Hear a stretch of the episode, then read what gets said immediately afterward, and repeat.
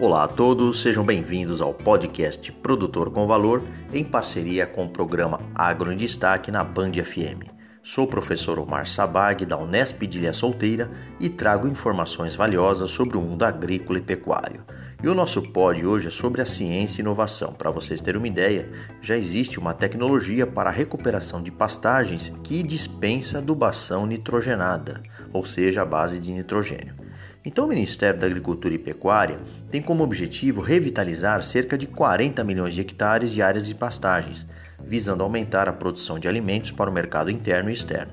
Então, de acordo com os dados do Mapa Biomas de 2022, o Brasil possui aproximadamente 164 milhões de hectares de pastagens, dos quais uma parcela expressiva apresenta algum grau de degradação.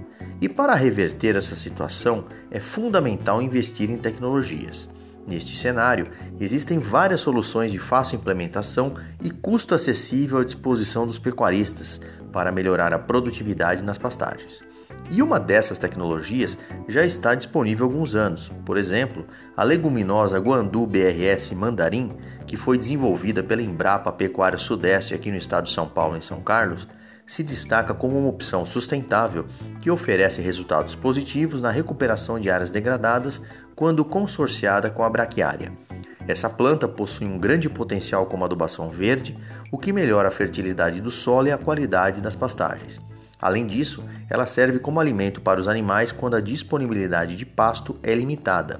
Lembrando que o Guandu BRS Mandarim é caracterizado por seu alto valor nutritivo, teor elevado de proteína e custo relativamente baixo.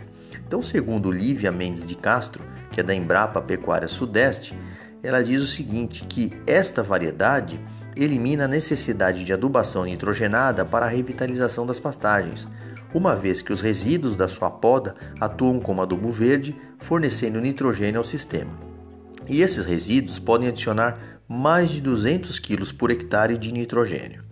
Destaca-se o cultivo desta forrageira, deve ser realizado durante a estação chuvosa e seu manejo é relativamente simples. Os produtores devem realizar uma poda anual para gerenciar, na verdade, a leguminosa. E em experimentos realizados, novilhas mantidas em pastagens consorciadas com o Guandu BRS Mandarim apresentaram um ganho de peso de 450 gramas por dia, em comparação com bovinos de áreas degradadas com cerca de 250 gramas por dia.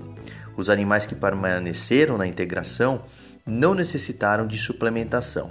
Já na pastagem degradada, foi necessário utilizar suplementação mineral proteica com custo adicional e desempenho inferior. Ou seja, esta tecnologia ela contribui para o alcance dos objetivos do desenvolvimento sustentável, especialmente o objetivo no que tange a fome zero e a agricultura sustentável.